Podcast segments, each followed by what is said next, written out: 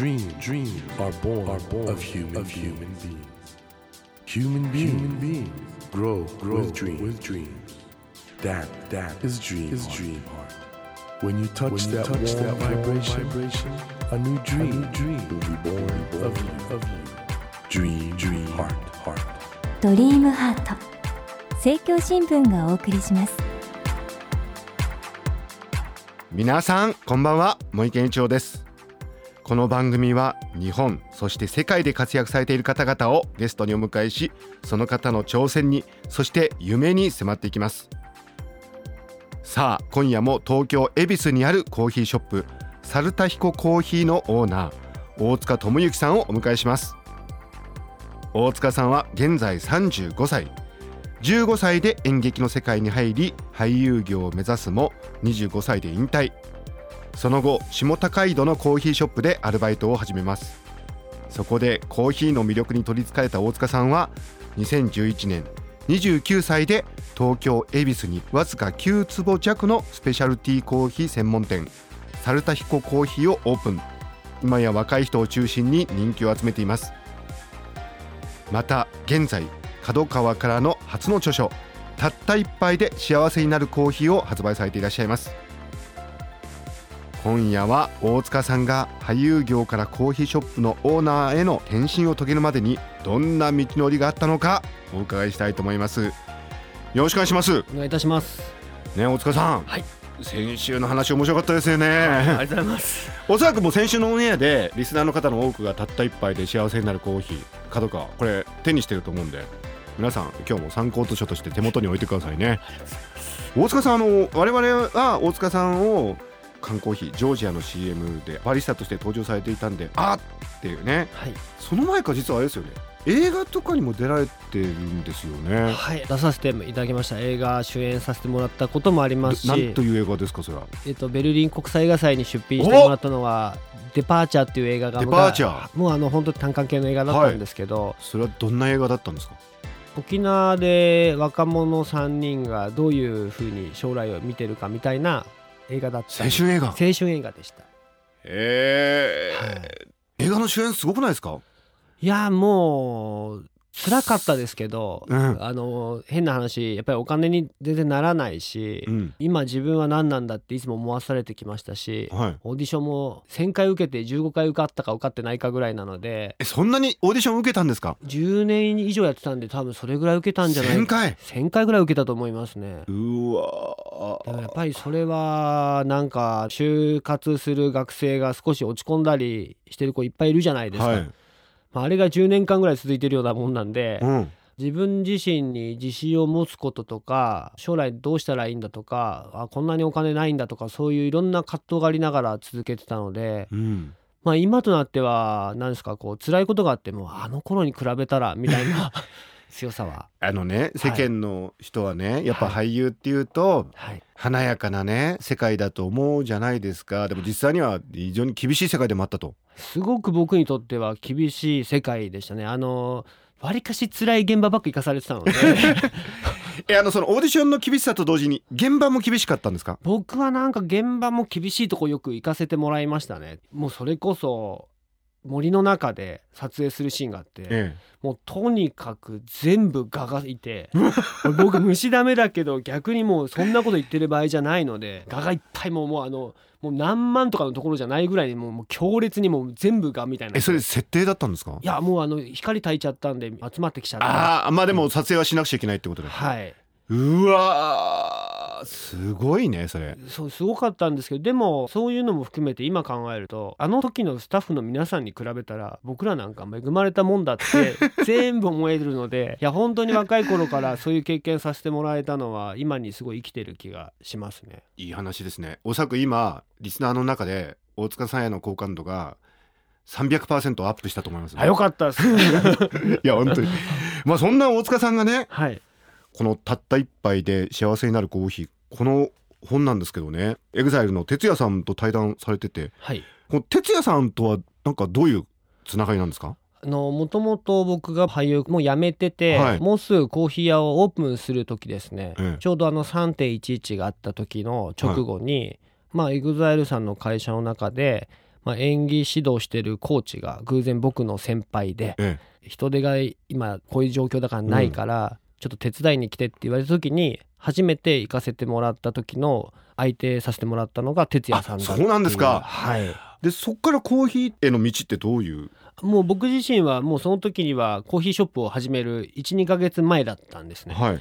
何度か哲也さんとお会いして演技の話とかしてたんですけど、うん。あの僕コーヒーショップやるんですっていう話を哲也さんどう思いますかやった方がいいですかやらない方がいいですか？って唐突に聞いてみたんです。よ、はい。もうあの僕にとっては本当にいいお兄ちゃんだったんでこの人が背中を押してくれたら始めよう。この人がやめとけよって言ったらやめようってわけわかんない。じゃああの哲也さん当時あのそんなに僕のこと知らないし、うん。まあでもいいからやればいいんだよやって大丈夫だよとか言うので、まあ、始めちゃおうと思って始めたんですよ。じゃあ本当に哲也さんその後来てくれて、うん。いろいろと自分のツアーの時とかに仕事をくれたりして、とにかく辛い時は大体哲也さんがちょうどそういうタイミングになぜか哲也さんがいっぱい大きな仕事をくれるので。哲也さんにいい人じゃない本当にいい人です。なんでやっぱり僕らの本の時は、はいぜひ哲也さんに対談してもらえたらと思って。たった一杯で幸せになるコーヒーこれぜひね皆さんあの4ページを開けていただくとですね EXILE の哲也さんと大塚さんの家コーヒー談義が出てますのでぜひ読んでください、そこから始まったわけですけどもねここからどうなったかっていう話はですねちょっとまたぜひ先週のようにコーヒーなど飲みながらやりたいなっていうなんか贅沢なねえ今アシスタントの方がね。何さんでしたっけ？ゆうとくんっていうゆうとくん。はい。もう10年ぐらいね一緒にいらっしゃるってことなんですけども。ゆうとさんもコーヒー大好きなんだろうな。彼はもう学生の頃から家でずっと手編みでこう焙煎したりなえしたりとか、それすごいなあれほんとコーヒー好きなんだ。はい多分本当にうちにいるコーヒー小僧みたいのが。コーヒーこ小そ僧が。あでもサルタヒココーヒー自体はなんか女性客が多いっていうふうに聞いたんですけど。そうですねうちは今は本当に女性のお客様の方が多いんですが、はい。もともとは逆にほぼ全員男性のお客さんしかいなかったですね。そうなんですか。ははい。始めた頃は男の子しかいなかったので、い。あの自然と野郎コーヒーになっちゃった男臭い感じになったんですね、はい、あじゃあ早速これから。はい、今ですね例によってスケール測りとタイマーがついているその上にドリップの意識が出てます。それで大塚さん今週のコーヒーは何ていうやつですかこれ？今週はパナマのコーヒーをパナマ用意しました。はい、先週はねフレンチでしたけどもはい、今回は何ていう？少し焙煎がはい。浅めのもので、はい。ここ最近いわゆるサードウェーブが流行ってる中浅入りっていう中浅入り。フルーティーなコーヒーを。フルーティーなコーヒー？はい。持ってきました。あのこれはいわゆるスペシャルティーコーヒーってことになるんですか？スペシャルティーコーヒーらしいスペシャルティーコーヒーだと思います、へあえのいわゆるこう酸のはい。特性がちゃんと生かされてはい。ワインじゃないんですけどフレーバーっていう風味特性例えばはい。オレンジのようだとか、うんうん。アプリコットのようだとかそういうのが感じられるコーヒーなんじゃないかなって思います。これは実際にサルタヒココーヒーでもお出ししてる、はいちょうど今うちで出してるコーヒーですね。あの大塚さんね今回の著書のタイトルもそうなんですけど、このはいたった一杯で幸せになるコーヒーってもともとこれサルタヒココーヒーのコンセプトはい。ですよね。はい。これどういう思いが込められてるんですか？えまあスターバックスコーヒーさんってやっぱり僕にとってはすごいあの大事な存在で、うん。僕も千川っていう自分の地元のスターバックスコーヒーにしょっちゅう行ってたんですけど、い、つもなんかこうそこに行くと何かこう幸せな気持ちになれるし、うん。自分もそういうカフェやりたいなと思った時に、うん。まあ彼らが家庭にも職場にもない第三の場を提供するってうん。言ってたのではい。いやだったら僕らはさらに夢のある話をしたいなと考えてたし結局コーヒーで僕何したいんだろうと思うとうん。別にコーヒー自分のためにただ入れてるだけじゃ面白くないんでなんか人をちょっと幸せにできたら一番いいなと考えたらたった一杯で幸せになるコーヒーが一番自分にとってはしっくりくると考えて特にあの先ほどコーヒーセットしてくれた後輩のゆうとくんとかみんな小僧すぎて あの自分のためにばっかコーヒー入れるんで、うん。まず彼らにもちょっと分かりやすいように人のためにななるともっといいことあるんだよっていうのをまあ、俳優業を自分が志した時に自分のためにばっかやってて失敗してたんで、うううんだったらあの本当人のためになる行動をしたいなっていうなるほど、はい。今大塚さんがずーっとねコーヒー入れて飾ってたんですけどこうやってなんか入れながら会話するっていいですね。はい。本当に。ドリップとか難しくあんま考えないで、ええ。か簡単に考えてくれても全然美味しく入るのであ。すいません。ちょっといただきますよ。パナマのはい。ちょっと紅茶っぽいとも思いますし。えー、これあのアフターテイストっていうかあの、はい。後味が全然違う普通のコーヒーと。あもう。ね。はい。なんだこれは。こんなコーヒーの世界があるんだ。パナマ。パナマはママカタというコーヒーです。ママカタはい。なんかねほんと爽やかでふーっとなんか黒糖っぽくもあると思いますし、はいはい。まろやか。まろやかさかな、はいまろやかさだね、はいへえやっぱりコーヒーもワインと同じようにいろいろそのフレーバーとかあってはい。それを今まで大事にしてこなかったのかな十分な。そうですね。あのいわゆるコーヒーっていう概念がはい。多分あってそこにみんな近づけるだけをしちゃったんだと思うんですね。ん。それが最近になってやっとこう生産者の努力でいろんなことができるようになるとか、ええ自然現象の中で、まあ、風味特性が出てくるんだとかそういうのがこうこの20年ぐらいの中でこう着目した先輩たちがいてでそれをやっぱり生産者も逆に気づいてあそういうことやればちゃんと対価も得れるんだっていうことでみんなモチベーションを上げて作ってきたのが今のスペシャルティーコーヒーブームにちょっとずつなってるんだと思うんですよ。はい、そうなんだ。大塚さんでもねその、1号店ですけど、はい、8.5つ8.5ぐらいですね。8.7坪のお店ですね。狭いはい。店でしょ、その空間をどう生かそうっていうふうにされたんですか？お店に使ったいわゆるコーヒーの機材とか一切抜いて、ええ。いわゆるペンキ塗ったりとか、うん。木材買ってきてみたいな内装費って全部自分たち手作りなんで、うん。20万円多分かかってないんですよ、うんうんうんうん。逆にエスプレッソマシン1台で200万とかしてるんでえ？もうあのとにかくコーヒーをやりたいんだっていう。200万？1台で200万でコーヒーをエスプレッソ用にカットして粉にしていく機械が1台多分40万とか45万とかしてて、えー。あの大塚さん僕あるとこで得た情報によりますと最近あのお店に入れた焙煎機？はい。2000万？2000万しました。またもう一台お 大きいのを今買うところなんですけどそれ3000万するみたいですね。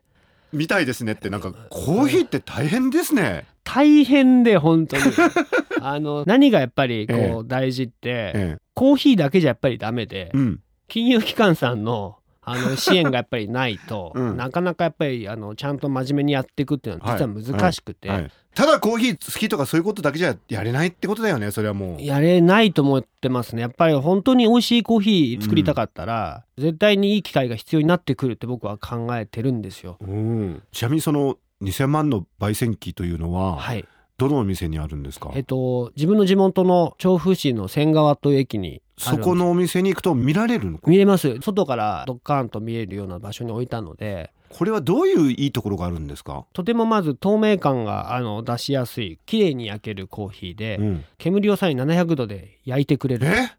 ハイテクですね。ハイテクなんです焼く機械は他にもあるんですけど、はい。外付けでやると面積をとにかくすごいたくさん取っちゃうんでらあの僕たちみたいにあのそんなにお金がたくさんあるわけじゃないのでどっかじゃあ工業地域とか地方の方飛んで焙煎工場ドッカンと作って都内に行ってみたいなことも人の関係もあるから作れなくて、うんいかにじゃあそういうことはあのある程度効率よくみんなで集まってできるようにするにはどうしたらいいんだろうというと今そういうわりかしコンパクトに全部ができる機械っていうのが大事になってくるとは思ってるんですね。うわーはいなんかいろいろご苦労があってそういうお店ができるんですね。いやもう本当に自分のやりたいことなんて自分の理想って考えたらやっぱりうん10%はやれてないですよね。本当に。ああそう。あちなみにね僕はい。このサルタヒココーヒーのカップのデザイン見てと思ったんですけど、はい。ひょっとして将来海外進出考えてますか？考えてます。偶然ながら日本らしいコーヒー屋さんの名前になっちゃったんで僕がつけたんじゃなくてそれこそこのカップをデザインしてくれた方に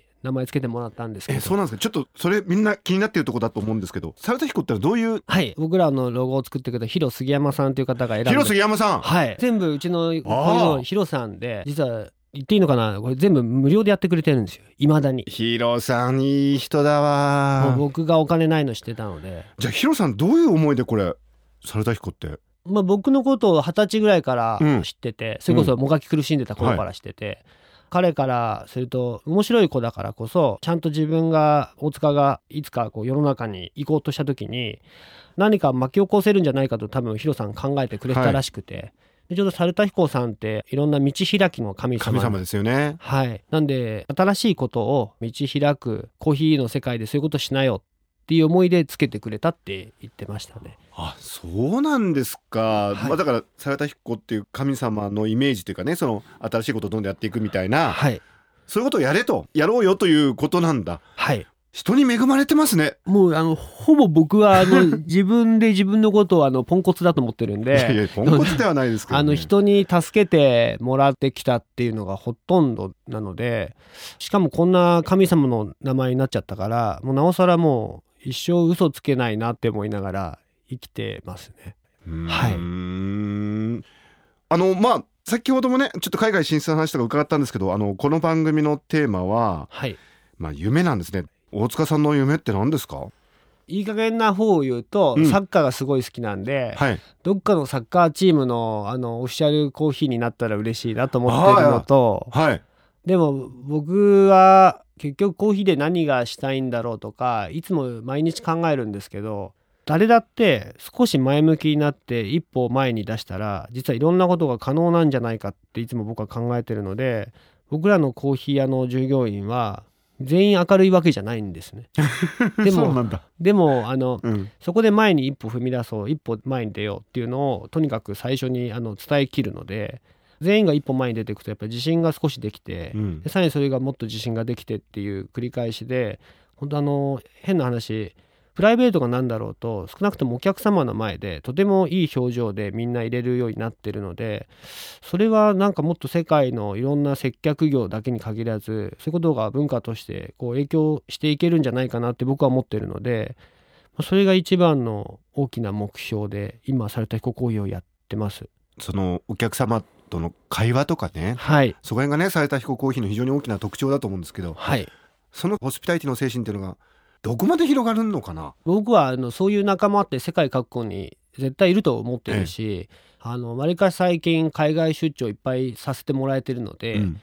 どこへ行ってもそういう人は少なくとも1人か2人は見るってことはもっといるはずだからそういう人たちが集まってくれば少なくともあの大都市だったら1軒2軒はやれるんじゃないかなって僕は考えてるんですね。ひょっとしたらじゃあ世界中にされた彦コーヒーができるまあ、できたら嬉しいですね。まあ、どっちかっていうと、本当になんかこう、コーヒー一杯、紙コップ持って歩いてるだけで幸せな気持ちになれば、本当にそれで小さなことでいいんですけど、でも現実的にそれをするために、あの、世界各国にされた彦コーヒーがもしあったら、まあ、それがもっと早くなるとか実現するんじゃないかなっていう、本当は考えてます。ちょっと夢物語ですけど。なるほどあのぜひね大塚さんのそのされた彦の神様にあやかったパワーではい。あの夢が実現することをお祈りしてますありがとうございます。ということでドリームハート今夜も東京恵比寿にあるコーヒーショップされた彦コーヒーのオーナー大塚智之さんをお迎えしました2週にわたって大塚さん本当貴重なお話ありがとうございましたありがとうございました。楽しかったです。楽しかったですありがとうございました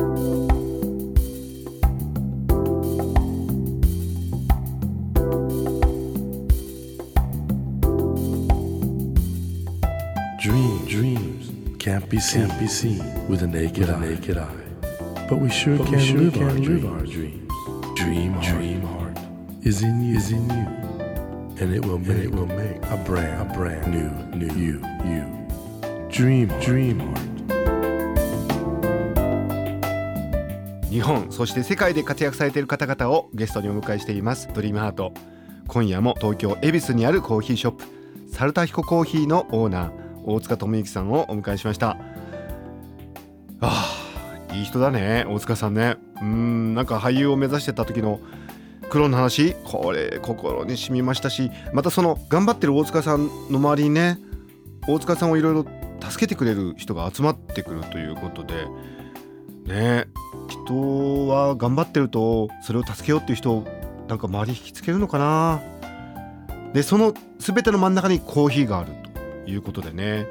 このサルタヒココーヒーはコーヒーの美味しさはもちろんなんですけどもそのショップの店員さんの方の笑顔だとか会話もね本当にすごい魅力があるってことでこれをね大塚さんが考えてらっしゃるように、まあ、人になんか少し明るさを与えるそういうものを世界に広げていけたらという夢がね叶えばいいなと思いますしまた必ず叶うような気もします。さてドリームハートのホームページでは毎週3名の方に1000円分の図書カードをプレゼントしています。番組へのご意見などメッセージをお書き添えの上ドリームハートのホームページよりご応募ください。お待ちしています。さあ来週は分身ロボット織姫を開発された株式会社オリー研究所代表取締役所長吉藤オリーさんをお迎えします。どうぞお楽しみに。それではまた来週のこの時間にお会いしましょう。ドリームハート。お相手は森健長でした。ドリームハート。政教新聞がお送りしました。